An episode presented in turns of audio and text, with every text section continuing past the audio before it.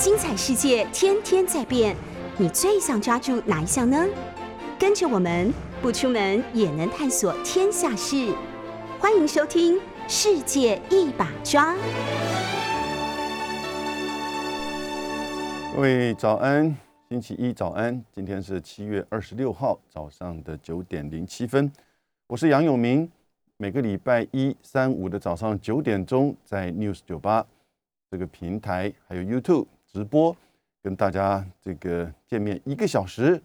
当然，我们关注国际事务，台湾人关注的，全球华人关注的。现在其实有个议题是全球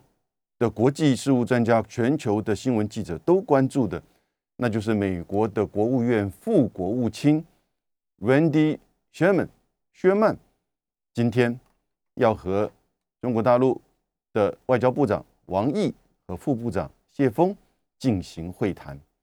这个应该算是在三月十九号之后阿拉斯加的会议之后哈，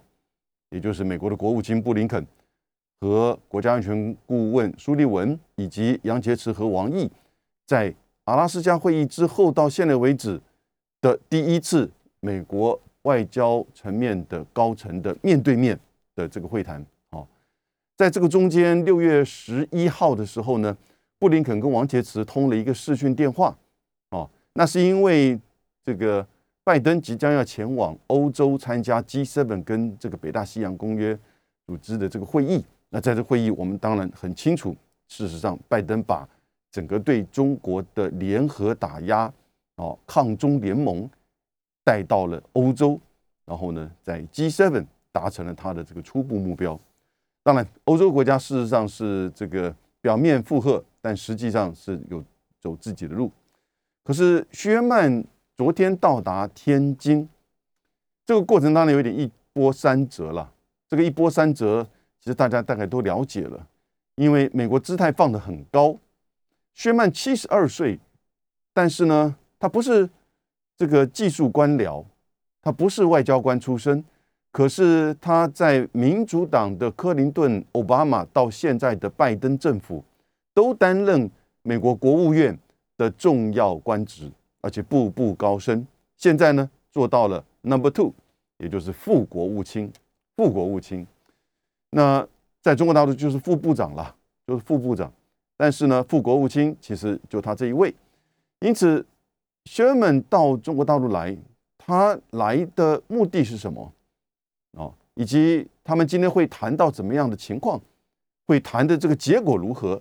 我们礼拜三的时候，这个节目回来会再问各位做分析。当然，明天早上十点钟，我和香龙的全球派对啊，其实香龙现在正在外面了。那这个我们也会进一步的在做这个会谈的结果初步的这个分析。但是，Sherman 到天津来啊？为什么到天津去？因为飞机不能直飞北京嘛，国外的。然后呢，你必须要到天津或上海。那王毅跟谢峰都会从天津过来啊，从北京过来到这个天津。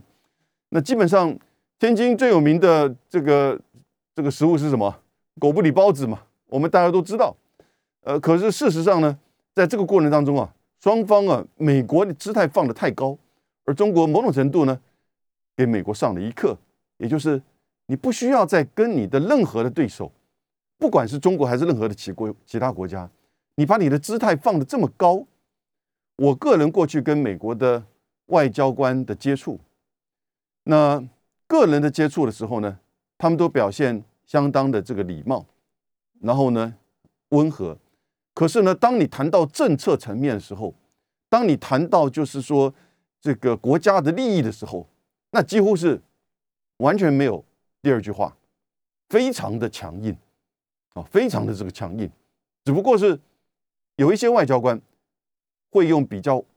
缓和的、温和的话讲出来，但那个讲出来其实这个字里行间呢，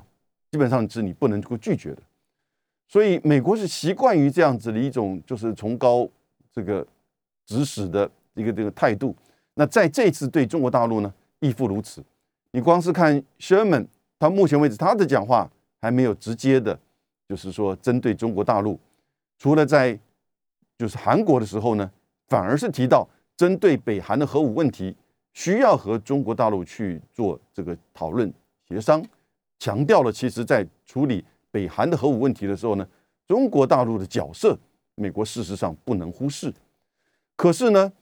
负责它的形成的美国的国务院以及国务院的发言人，在书面跟口头的这个发言上，对于薛曼一波三折，今天前往就是天津要跟王毅会面的这个过程当中呢，表现出我觉得其实很高傲的这个态度啊。这个态度，第一个他说要用实力地位来讲话，这个你你跟任何国家去对话，尤其是外交部门，你说你用实力地位，你是指什么样的实力地位？大家当然清楚，你美国的美元霸权、美军的这个全球的部署，甚至。在不久之前，你才在西沙群岛、南海的西沙群岛做所谓的自由航行，否进入到别人的领海之基线的这个范围之内，这些叫做实力地位吗？其实这个听的，不管是任何一个国家都很刺耳。而他说呢，这个要用这个就是去推出美国的利益啊和目标，来展现如何负责任的处理。双边关系，这一句就是说，我是很负责任的美国方面，而我要教导你如何负责任的来处理双边关系。所以王毅听了这个，当然就非常的刺耳。当他在前天在成都和巴基斯坦来的外交部长做对话的时候呢，记者问到他，他当然就说，美国这真的是居高临下，太习惯了。习以为常的，到今天到天中国来，你都还要这样子的发言的这个态度，我们话都还没谈呢。因此呢，他就说必须要让美国这个学习这一课，也就是国际事务，不管你是大国还是小国，都是国家嘛。你特别是外交部门的时候，你又不是军事部门，对不对？那就不需要什么外交这个礼节了。你又不是军事部门，你又不是在贸易谈判哦。基本上外交部门的谈。你又没有办法展现出这样的态度，所以呢，这个是美国习惯是如此。当然，也有另外一个第二个因素是，这种现在的发言人呢，啊，我觉得世界各国都是如此，啊，其实是在对国内的啊做诉求，也就是美国国内的媒体、美国国内的国会，甚至针对美国的共和党、川普的这些支持者，告诉。这些人，我并没有损失美国的利益，我并没有做任何的退让。会议还没开始，你就这么强硬，然后呢，哦，表现出这样的一个态度。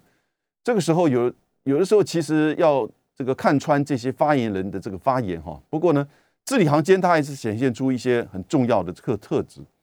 这个特质，我在为今天为各位说明另外一位，他美国的官员，他现在担任美国。白宫国安会中国事务的主任，年轻的叫 Rush，这个这个呃呃呃 Dorsey 啊，Rush Dorsey，这个杜卢松，杜卢松不到四十岁，八零后，普林斯顿大学毕业，哈佛的博士，Fulbright 的奖学金去了云南大学做研究。在针对中国大陆的中印关系、中巴或者是就是少数族群这方面的做这个研究，当然他的中文我想应该是通的。他就后来到了 Brookings 布鲁斯金的研究所和现在的美国白宫国安会里面，我们把它叫亚洲沙皇啊，Campbell 这个坎培尔。合写了一些文章啊，其实这个最近的一篇文章是去年才发表的。坎培尔变成就是等于是在美国，尤其是拜登旁边呢，负责亚洲事务、负责中国政策最重要的这个一把手，仅次于就是国务卿跟国安顾问。坎培尔就把这个杜如松呢，等于算是他的这个同事，或者是某种程度的这个他的下这个年轻一辈哈，不到四十岁就拉到在。白宫一做官就做到了白宫的中国事务部主任。他在七月八号的时候呢，出了一本书。这本书呢的这个英文的名称叫《The Long Game》，什么意思呢？就长期博弈。他说，书名就叫做《中国取代美国秩序的大战略》。中国取代美国秩序的大战略。简单的说，他的书啊有几个重点。第一个，他认为三十年来，整个中国大陆的发展策略就是要取代美国的亚洲秩序和世界秩序，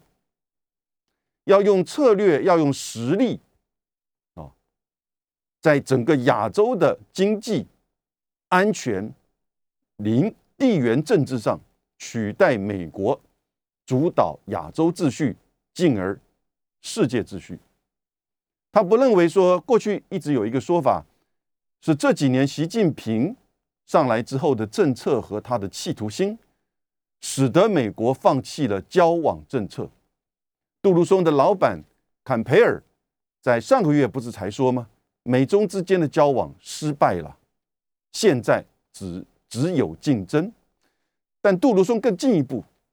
他认为其实他从整个邓小平时期的这个资料，各个领导人的发言啊，他去做这样子的一个整理。他认为其实中国大陆已经有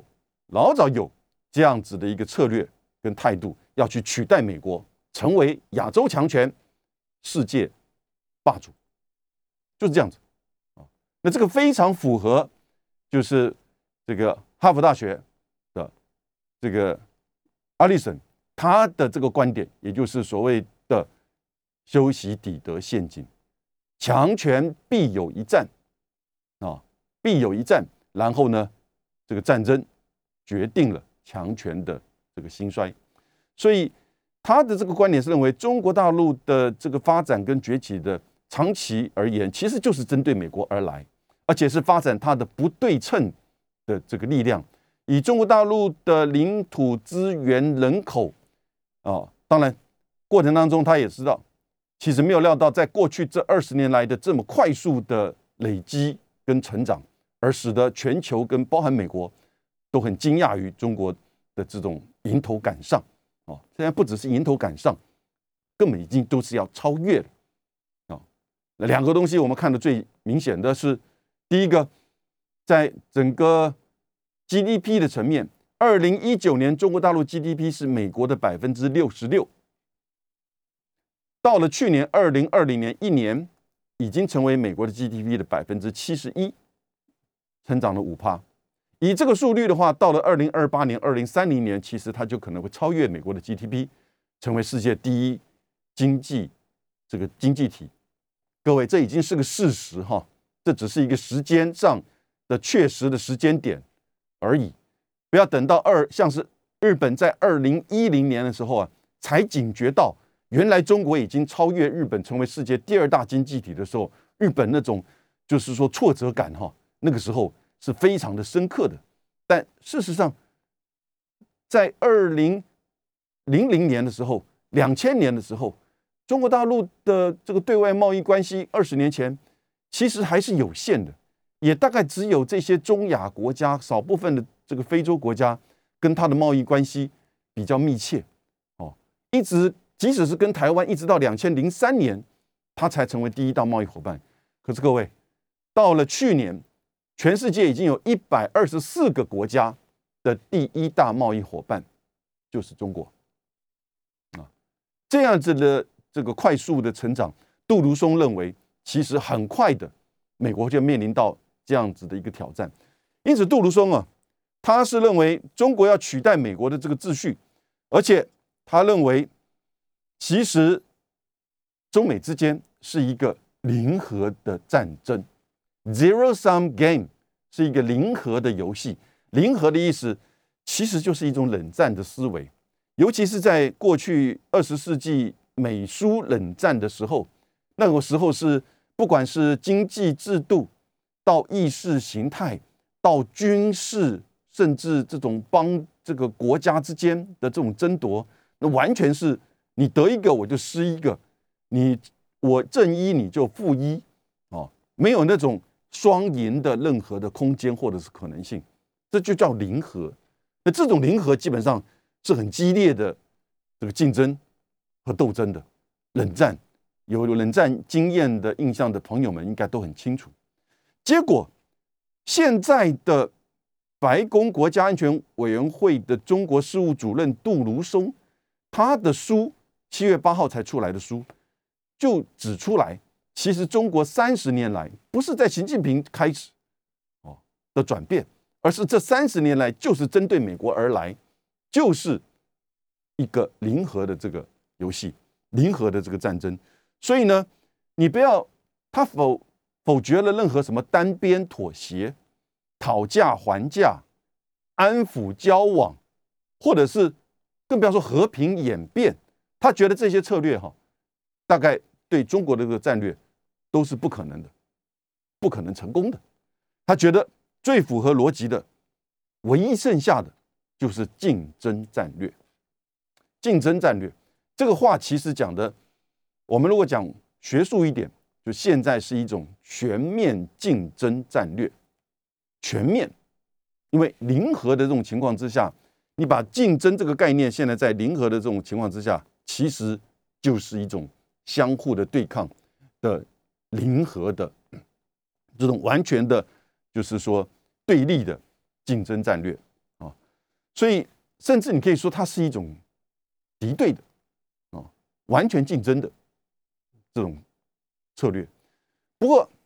我再次强调哈。这是杜鲁松他的这个书，可是呢，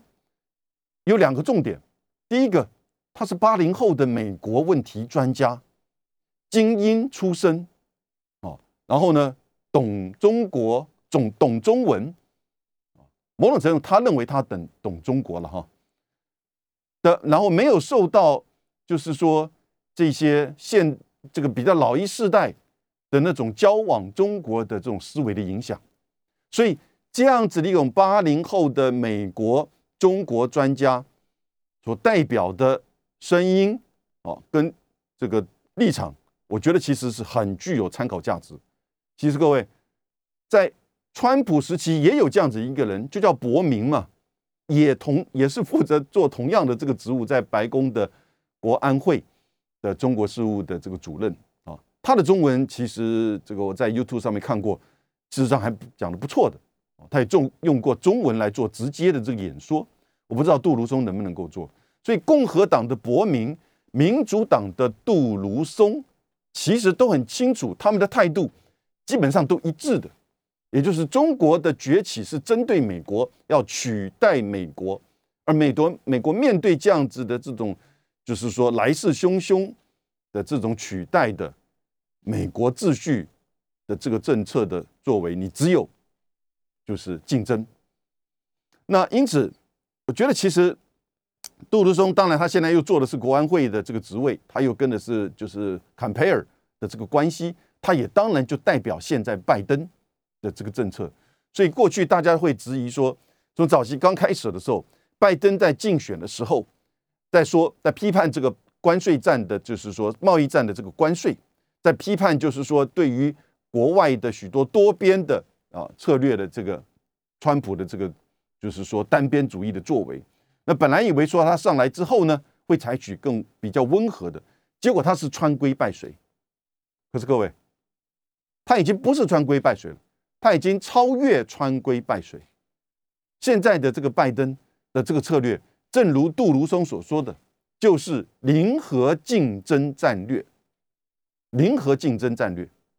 因此。在这样的一个战略之下，哦，这个当然是华盛顿的这个态度。我来评论一下，我觉得杜如松的书有很多错误的立论的这个基点。他对于很多中国大陆的政策，他从一些发言或者是说一些这个演讲稿去做整理，但事实上，许正如美国一样。许多政治人物，包含中国大陆，许多的发言或政策是有他的这种激励人心、民族主义、维护国家主权啊的这样子的一个历史的脉络，跟当代的这样子的一种就是关系，他诉求可能是人民、媒体，他也可能你把它放在的这样一个历史的脉络，长期以来受到西方殖民的这种打压。然后呢，要求面对这种高姿态的指使，而当我开始有能力、有资源哦的时候呢，我怎么样去保护我的资源、人民的幸福、国家的主权、哦国家的利益？这个时候，你当然会采取比较积极的做法。可是呢，政治人物的讲话的时候呢，这不只是中国大陆，全世界都如此。你看看我们台湾的那些总统讲话，你觉得如果把它变成一个政策的话，那还得了？日本也是如此嘛。所以他的这样子的一个这种论述的过程，哈，我觉得其实没有看政策的本身，而反而进一步的把政策做扭曲了。啊，当中国大陆这样子一个崛起的过程当中，那当然你资源多了，哦。然后呢，你要怎么样护维护这个资源？你要怎么样护维护你的主权？你要怎么样护维护你的国家的利益、国家的安全？这些作为，尤其是在美国现在的国际秩序之下，在现在的国际秩序下，连我们台湾跟越南在南海的这些岛礁都不时的，有的时候美国也会哦来一个自由航行。美国在两个月前也针对印度。的这个岛礁进行自由航行，进入到他主张的领海范围之内，那更不要说中国大陆所面临到的这个压力。当你面临到这个压力的时候，你的这个政策的回应，这种回应式的、防御式的，他就把它认为是这是对我的秩序的挑战。不，我觉得他也没有错，因为美国的秩序是相当具有强制性的，是相当的具有维护他自己认定的这种。世界观跟秩序的这个这个环境，所以呢，一旦你不符合，或者是你想要走自己的路的时候呢，如果你不是像德国、法国那样子，你还要透过很多的方式来去让美国了解到你的政策立场，他就认为你在挑战他的这个秩序。这是过去历史上，我觉得其实是百见不鲜的哈。所以杜鲁松的这本书就刚好证明了。其实拜登已经超越了川规拜随，而进入到了真正对中国的零和。各位好，我是杨永明。每个星期一、三、五的早上九点钟，都会在这边为各位这个剖析国际事务。啊，已经做太多宣传了哈，不好意思。那刚才提到，美国现在国安会的中国事务主任，这个位置很重要那叫杜卢松啊，Rush Dorsey，这个男性的，长得这个样子啊，各位可以到这个网络上去看看他的这个照片。他写了一本书啊，叫做《The Long Game》大战略，基本上其实就指的是中国要挑战取代美国的秩序，而这样子的一个关系，其实是一个零和。的竞争战略关系，这个我们现在就很清楚拜登的基本的立场了。那我再进一步为各位做整理哈，也就是说，从一月二十号拜登就职到现在，你知道拜登就职多少天了吗？一百八十七天，一百八十七天。那这样一百八十七天当中，拜登。对中国的这个政策作为，有哪些是这个正面的？有哪一些是负面的？哦，正的，就是一，或者是接近一；负的当然就低于零。哦，那你就看这整个事件，你去把它做正负的这个认定，以及在做评分，你就看到现在的中美关系到底是正面的还是负面。我讲这个。结论当然很清楚，负面的，而且如果是可以累积的话，是非常负啊。所以因此，现在的中美关系在整个就是这个零和竞争的战略之下，虽然拜登想我们可以有竞争，可以有对抗，也可以有合作，但是合作层面到目前为止，大概你只看到四月二十二号一起召开的气候高峰会，但也不过是各说各话，各自表态。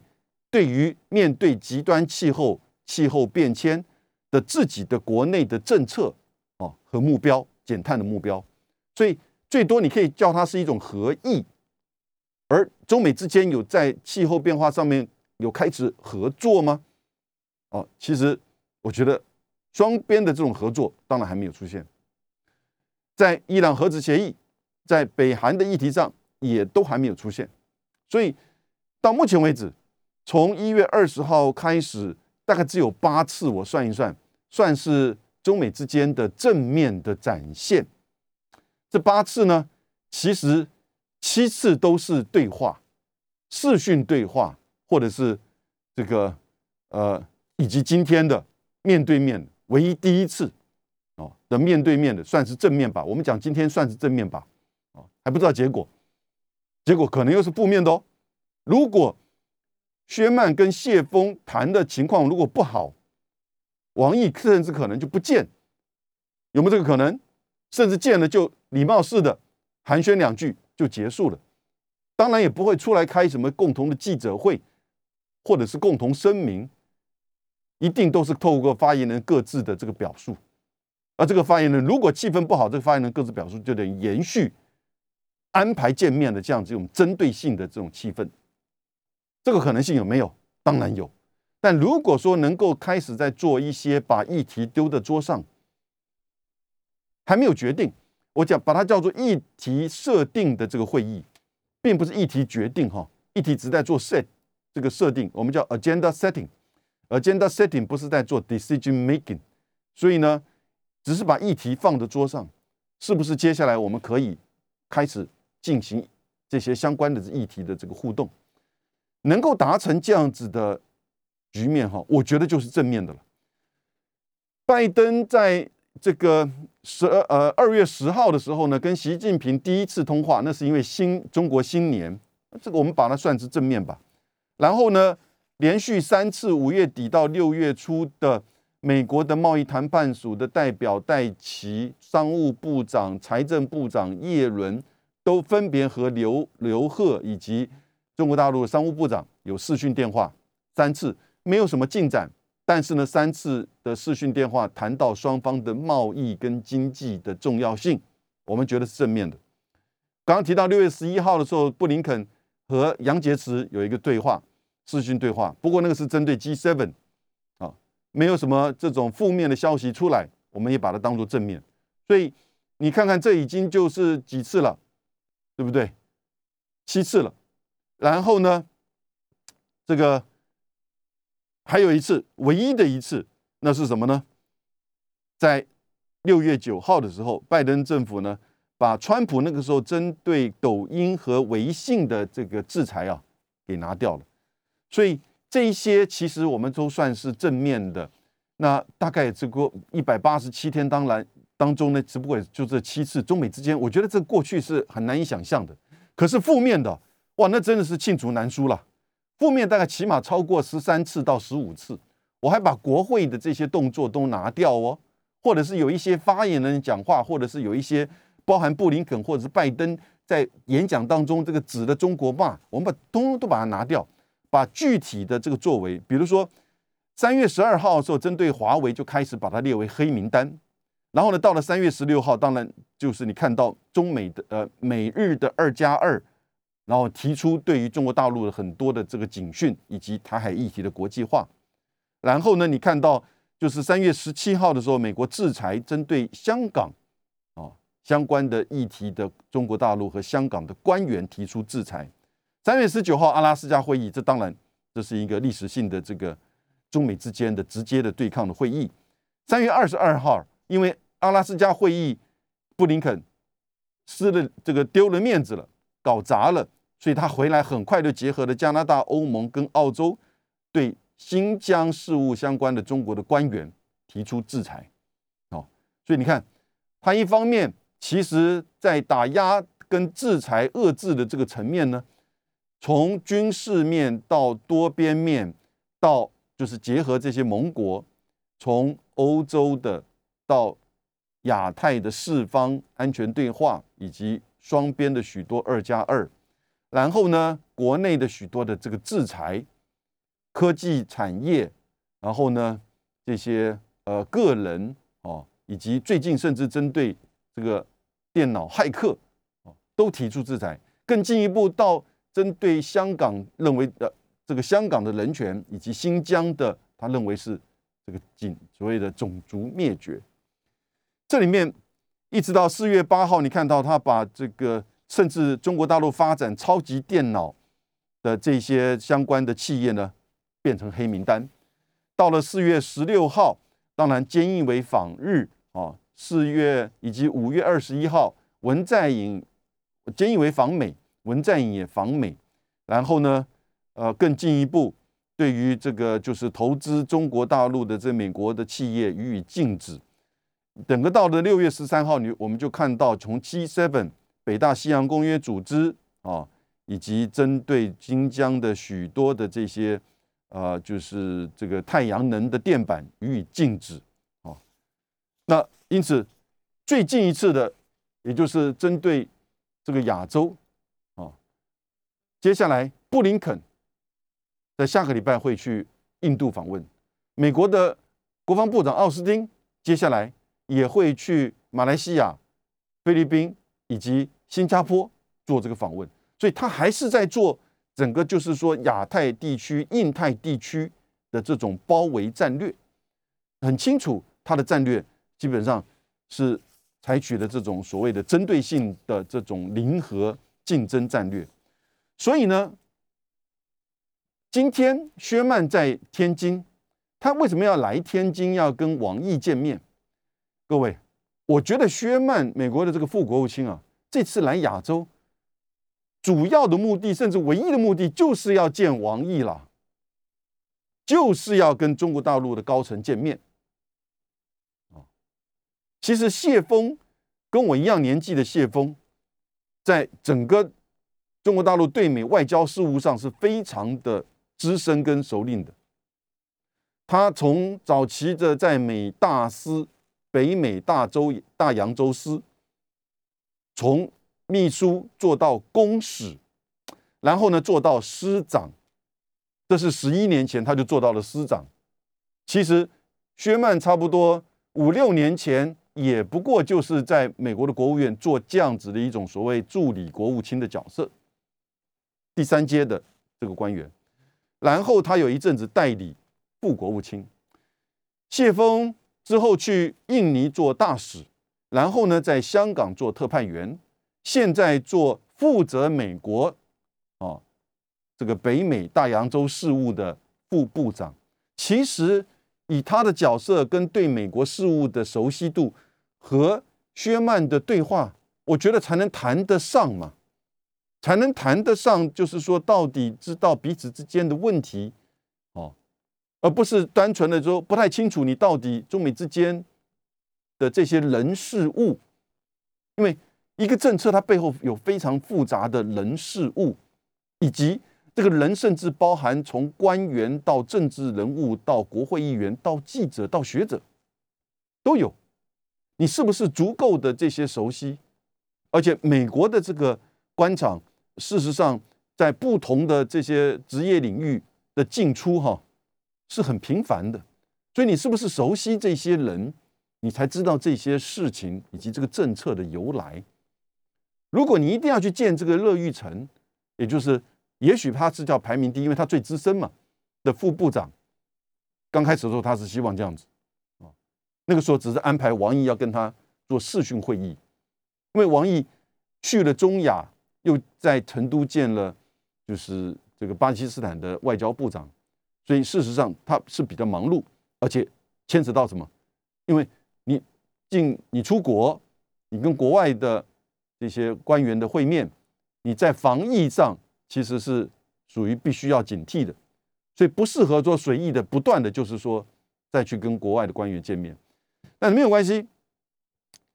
美国不高兴，美国认为说薛曼来至少是要乐玉成，或者是像王毅能够安排这见面。所以你看，美国这边当二十一号他们确认王毅愿意这个接见他的时候呢，其实呃，美国这边的这个发言书面都完全没有提到谢峰，人家是副部长哎，都只提到说我们要见这个薛薛曼要见王毅，这个态度啊，我们就觉得说其实很清楚。那当然，谢薛曼这次来，我觉得其实正如就是美国的发言人布这个普莱兹所说的哈，美国想要确保中美之间有防护措施和界限，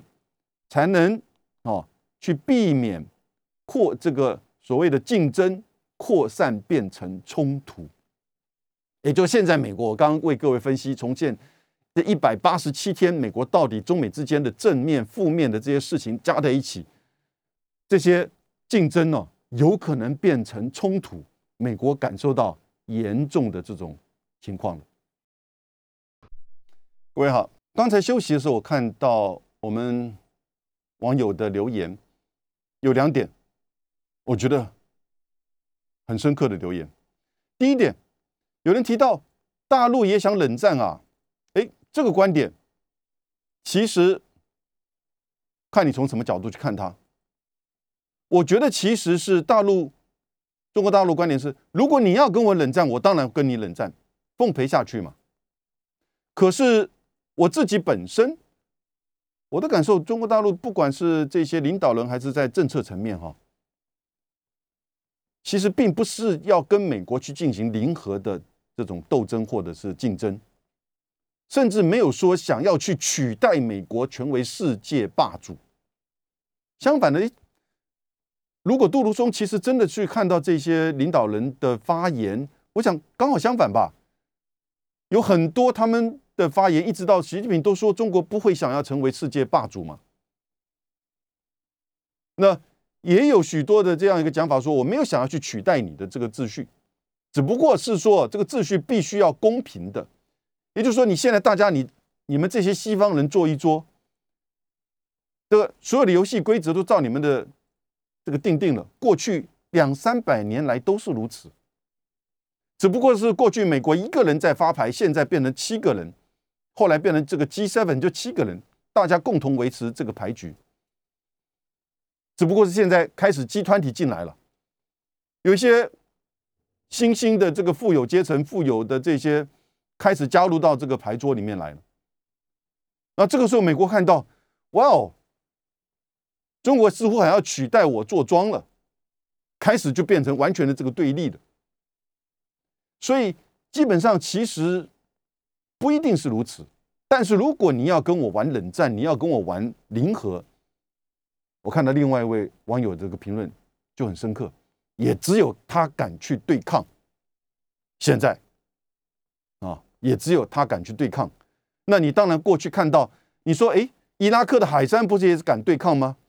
北韩的这个金胖子也不想去对抗吗？甚至俄罗斯的这个普京也想去对抗，但是各位，你要看那个是个人的政这个态度，还是说真正国家的实力跟能力啊？而且不是那种情绪性的，也就是说，其实不是真的要去跟你对抗。而是你如果针对我进行零和的竞争的时候呢，那我也被迫必须要维护我自己的利益啊，然后呢，要采取一些反应式、回应式、防御式，某种程度甚至要一种积极的这种防御。积极的防御有的时候会被对手视为是一种攻击性，那也没有办法，对不对？所以现在我刚刚来整理的就是说，现在。从美国的官员自己的书，美国的八零后的新兴的中国专家的世代所写的书，认为中美之间已经是一个零衡竞争的这个状态。中国这三十年来就是针对美国来要取代美国的这个世界秩序。然后呢，从我刚才各位各位整理，一月二十号到现在，中美之间到底正面有哪一些事件，负面的有哪一些事件？正面的事件其实八项里面有七项，只不过是视讯会议加上今天的面对面，啊然后呢，负面的那真的是两大类，第一大类是美国的制裁，第二大类是美国的这个结合盟邦之间的共同的压制，或者是针对。美国的单边的这个制裁，从科技公司到个人，到甚至新闻界，哦，从川普到拜登，亦复如此，到针对个人、共产党甚至学生的这些签证的这些制裁，事实上是非常多的，尤其是走到科技战的这个层面。其实你说。美国跟中国大陆现在在军事，那当然，如果你纯粹的就量，哦，跟预算而言，这个是相差很多。不过在接近当中，在经济的层面，我们刚刚讲过很多的这个数据。事实上，当这个贸易战从二零一八年五月开始进行的时候呢，到现在为止，贸易战是失败的。贸易战并没有减少中美之间的贸易逆差。二零二零年去年的中美贸易逆差还是三千一百亿美金，相较于过去美国输往中国的这个产品，还可以到一千七百亿、一千八百亿的这样子的这种情况，而到去年降到一千两百亿。为什么？因为中国大陆也相对的对美国的产品，就是采取了就是。报复性就是等于是回应他美国的关税制裁，这种回应的同样的关税制裁大概也是百分之十九点三。可是呢，很很显然，美国对于中国大陆的产品产业链啊的依赖性，你看这一次这个郑州水灾就知道，对不对？苹果的这个库克紧张到为什么？因为在郑州的红海，那叫红富锦，是中国大陆二零二零年第一 number one。出口的企业，呃，就是 iPhone 嘛，就是 iPhone。可是呢，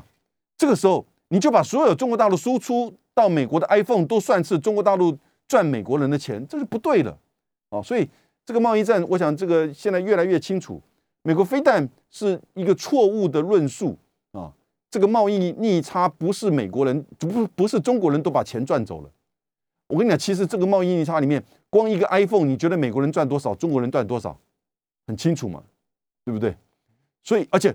贸易 iPhone 最大的这个销售市场在哪里？在中国大陆嘛。所以，基本上其实是中国大陆帮美国制造，然后呢消费美国的这个产品啊，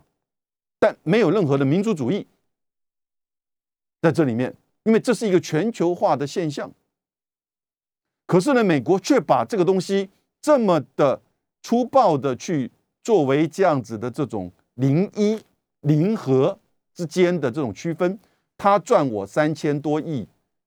严重的贸易逆差，所以我要磕你百分之二十到二十五的关税，现在平均百分之十九点三，所以超过三千亿中国大陆输往美国的都被磕了百分之二十的关税，而现在这个关税都是谁在付？现在的关税都是美国的企业跟美国的消费者，直接造成现在美国的通膨。三十年来没有见到这么严重的这个通膨的现象，连现在的美国的财政部长都说了，物价高涨的时候，供不应求的时候，你还去磕这么高的关税，这个其实已经不太符合理性，已经不太经济。这是叶伦讲的，叶伦的地位很高哎，哦，所以现在就是说，华盛顿的这个立场。就是这么粗暴的，我觉得也有的时候也没有证据的。那个种族灭绝，连华盛顿在这个川普时期，美国国务院的法律顾问室，连日本的外务省的这个官员官僚，哦，都说这个不能叫种族灭绝，你最多你认为他有一些人权的这个状况，而且他的背景是因为长达。十多年遭受到的恐怖攻击所采取的强势的这个作为，这是有争议的，所以你一下子把跳针认定它叫做种族灭绝，你为什么不去针对加拿大过去百年来政府跟法律系统性、全面性针对全原住民的种族灭绝跟文化清洗呢？你反而在四月十七号，你针对二一九一五年亚美尼亚人被这个土耳其种族灭绝，你去宣布这个你认定是种族灭绝，你为什么不认定加拿大呢？这个时候你认定是这个新疆，缺乏证据，非常直接的就是粗暴把这个就是贸易逆差，认为他赚我赔，他一我零，这叫做零和的这种竞争战略。这就是杜如松的立论，这就是杜如松他现在美国八零后的中国专家，现任美国国安会的中国事务的主任，他的思维跟观点就代表着拜登政府。所以你要跟我玩冷战，那我当然就只有奉陪；你要跟我玩零和，我当然只有只有奉陪。那你这个时候派一个这个副国务卿来，又趾高气扬的叫要指定要见谁见谁，而且还教还教训了我的说。你要如何的来去教导我怎么样负这个完成一个负责任的维护双边关系？那当然这个气氛就不好了。不过你要去维护，就是说双边的这个互动哈，不要从把竞争变成冲突。我想其实这是正确的，风险管控是需要的哦。但是呢，美国应该要先在风险管控之前呢。先去做自我管理，在针对中国大陆的政策上，是不是真的越走越偏，越走越只是面对国内的消费，而没有真的看到中美关系的本质以及国际政治经济的变化的新的结构？你要让新的这些这个主要的这些国家能够坐到台桌上来。参与到新的秩序的建构，而不是所谓还是持续的强调，这就是我建构的秩序。你挑战这个秩序，就是挑战美国。那这就是一个零和的这种战争的对抗。所以，我们今天看看薛曼他们谈的情况如何。下一次回来再为各位分析这一次薛曼跟王毅的见面的这个发展以及影响。谢谢，拜拜。